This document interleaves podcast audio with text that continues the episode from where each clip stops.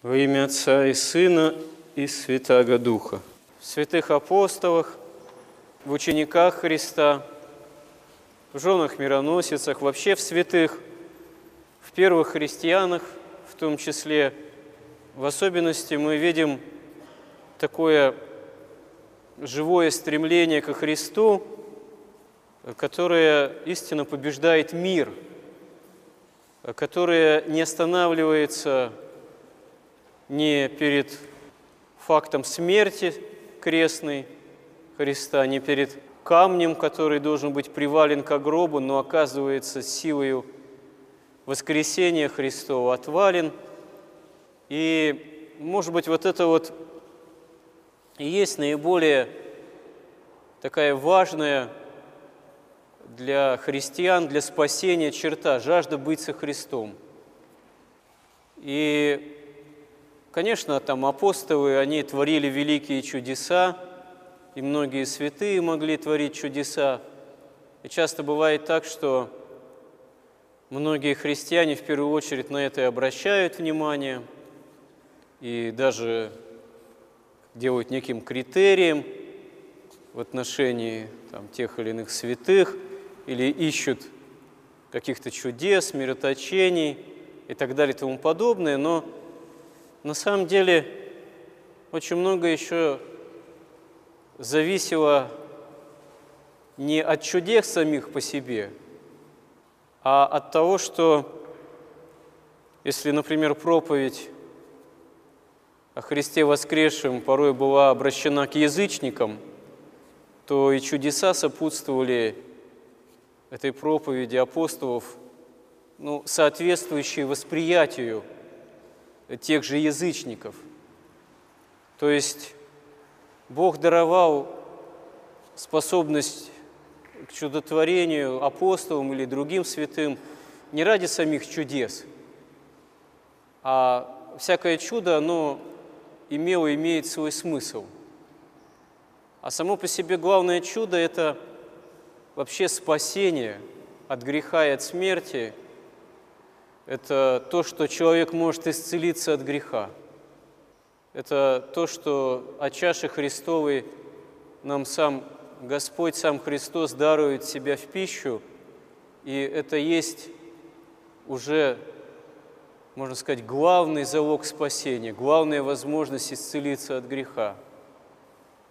Первые христиане, они фактически могли причащаться почти каждый день, и не потому, что они задавались вопросом, как иногда сейчас мы задаемся вопросом, а как надо причащаться, как часто можно причащаться или как лучше реже причащаться, там, раз в неделю, раз в месяц, вот, или несколько даже чаще, или, может быть, лучше все-таки не рисковать или реже. Вот у первых христиан у них вообще такого вопроса не возникало, потому что они жили так, как будто вот еще день-другой, а может быть уже сегодня, вот действительно завтра, Христос придет второй раз уже, силу и славу великую. Апостолы об этом говорят именно с такой уверенностью, что уже Господь грядет вот-вот, уже этому миру, с их точки зрения, было незачем существовать, этому миру, лежащему во грехах. Апостолам думалось, казалось, они так ощущали, они так видели, что вот сейчас проповедь прозвучит о Христе воскресшем. В большинстве народов, которых было числом тогда меньше все-таки общим, и дойти до них было проще, хотя тогда не было таких средств коммуникации, как сейчас, электронных, там, мобильных, вот, повсеместных. Но, с другой стороны, в границах Римской империи те же дороги римские были довольно хорошо обустроены, и для тогдашнего мира обойти тот мир, тогдашний древний, было не такой уж неразрешимой задачей.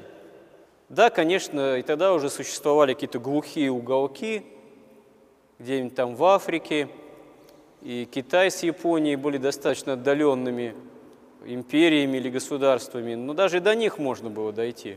Поэтому Апостолам представлялось, первым христианам думалось, что сейчас при их земной жизни, при жизни их поколения, они провозгласят проповедь о Христе воскресшем, и кто примет проповедь, кто примет Христа воскресшего, кто не примет, и тогда уже Господь грядет.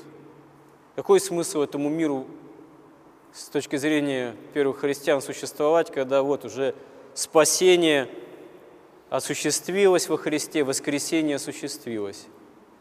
И вот эта вот интуиция первых христиан, вот их такое видение, жажда того, чтобы пришел уже Христос, воскресший во всей своей славе, ей гряди Господи Иисусе, но на самом деле не является ложной, потому что, ну просто для Бога действительно тысяча лет как один день, а один день как тысячи лет. Бог, Он более на все это смотрит и промышляет премудрым образом. И Господь попустил еще развитие земной истории и развитие церкви даже не на одно тысячелетие, и мы не знаем насколько.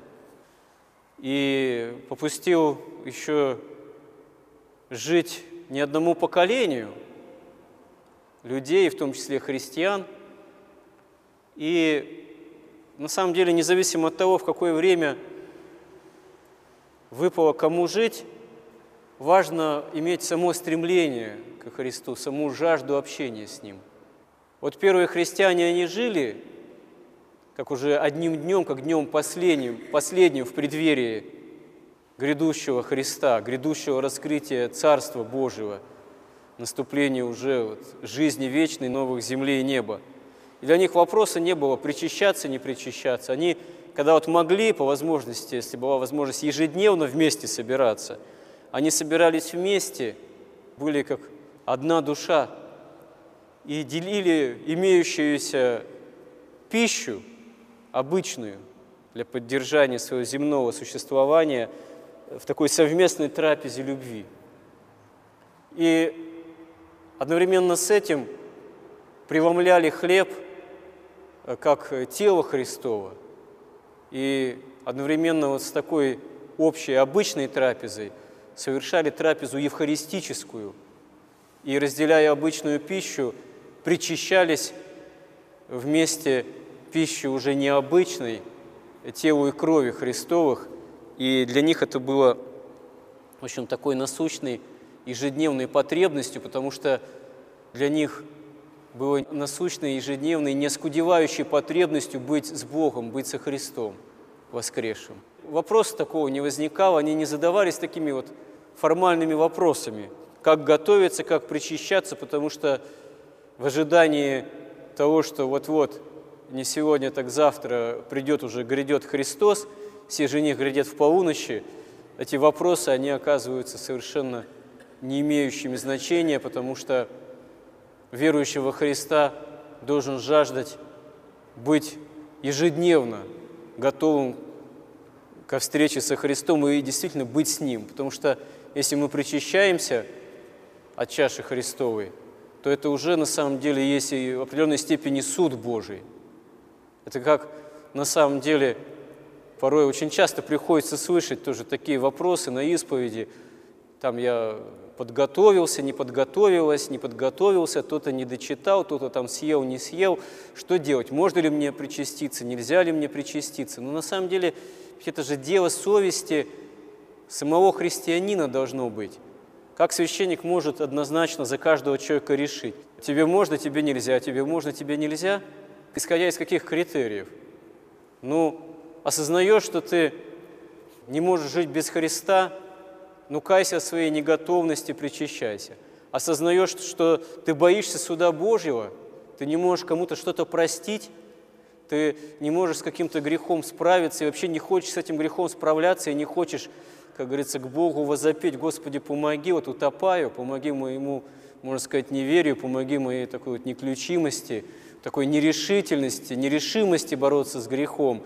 Вот. Если ты чувствуешь, что ты вообще не желаешь, еще не можешь этого Господа попросить, а скорее по-фарисейски на все это смотришь, там, прочитал, не прочитал, пропастился, не пропастился, тогда, может быть, действительно лучше подождать там недельку, так сказать, совесть свою поупражнять в том, насколько я действительно жажду быть со Христом, не дорог ли мне при этом мой собственный грех или моя собственная страсть стальная дороже, чем э, Христос. Потому что если мы подходим к чаше Христовой, это на самом деле уже есть встреча с Богом, со Христом, прямая, непосредственная. А встреча со Христом – это всегда суд Божий. Потому что что такое суд Божий? Как говорит евангелист, он заключается в том, что свет пришел в мир. То есть, э, если мы подходим к чаше, свет приходит вновь и вновь к нам. Но если мы более возлюбили тьму, то тогда э, как же мы дерзаем идти к этому свету благодати? То есть благодать приходит, когда мы причащаемся, и может нас исцелить от греха, испепеляет в нас грех, если мы желаем с этим грехом расстаться. А если мы в этот грех сцепились, росли с ним, то есть опасность, что грех будет попаляем вместе с нашим существом, вместе с нашим «я», с которым вот этот грех сросся. Поэтому, если мы действительно всерьез начинаем задаваться вопросом, как мы причащаемся, как часто или редко нам причащаться, как нам готовиться к этому, надо задаться вопросом, вообще стремимся ли мы быть со Христом, а готовы ли мы, готовимся ли мы действительно предстать на суд Божий. А то к чаше дерзаем подходить, часто задаваясь, на самом деле, по сути, второстепенными вопросами, как будто это допуск какой-то к причастию. Там прочитал, не прочитал, вот прочитала, не прочитала, там пропастилась, не пропастилась, как будто это все вот исполнили, и это некий допуск разрешения, так сказать. Священник имеет право действительно сказать, вот, да, разрешаю, а кто не прочитал, не разрешаю. А как э, сказано у святых, а если Христос скажет, священник скажет, разрешаю, тебе можно, а Христос скажет, нет, э, рискуешь ты со своей непрощенной обидой, со своей завистью, с гневом, которым никак не хочешь бороться, со своим превозношением и гордостью, которую в себе не замечаешь. Как ты дерзаешь подходить к чаше, причащаясь телу и крови Христова. Действительно полезно этими вопросами задаваться, полезно задуматься. Вот если я живу последний день, Потому что на самом деле ведь конец света, суд Божий, это же еще и день кончины каждого человека. Чего гадать, когда там общий конец света настанет, какие времена и сроки там. Не лучше ли задаться вопросом, а когда вот настанет день мой смертный, час смертный, а вдруг уже скоро? Не сегодня, так завтра, действительно. Кому сколько отпущено, такая ли принципиальная разница? Еще 20-30 лет или еще, э, так сказать, год – или еще 20-30 дней, или день-другой, не больше. Вот. Какая принципиальная разница? Это все равно все проходящее в любом случае. И вот если нам осталось не так много, то вот полезно задаться вопросом, вот это не так много истечет, и с чем я вот предстану на суд Божий? С чем я пред непосредственно Христом Спасителем, Судьей, пойду на этот суд? И на самом деле это не какая-то, так сказать, фантастика, это не какая-то притча, это самый такой вот насущный вопрос, потому что это есть совершеннейшая реальность. Можно много себе чего мечтать, можно себе что-то придумывать, можно не уметь совершенно, как говорится, себя оценивать, это понятно, потому что себя вообще трудно подвергнуть объективной самооценке. Вот. Но тем не менее, тем не менее, просить у Бога видения собственных грехов, покаяния – имея вот стремление ко Христу, как апостол Петр да, припадает ко Христу в лодке при этом чудесном лове рыбы и припадает ко Христу, к его колену, и одновременно говорит, выйди от меня, я человек грешный. Как-то странно, да, такой парадокс, а на самом деле это такой совершенно для человека, осознающего святость Бога и собственную греховность, такой, в общем-то, парадокс-то понятный. С одной стороны, осознание вот, греховности собственной, как вот Бог может это терпеть. А с другой стороны, жажда понимания того, что ну, невозможно без Бога. И так и мы должны стараться тоже вот такое самосознание иметь. С одной стороны, стремление ко Христу, а с другой стороны, покаянное осознание собственных грехов и немощи, и понимание того, что только вот в этом истинном стремлении ко Христу мы можем от этого исцелиться. Аминь.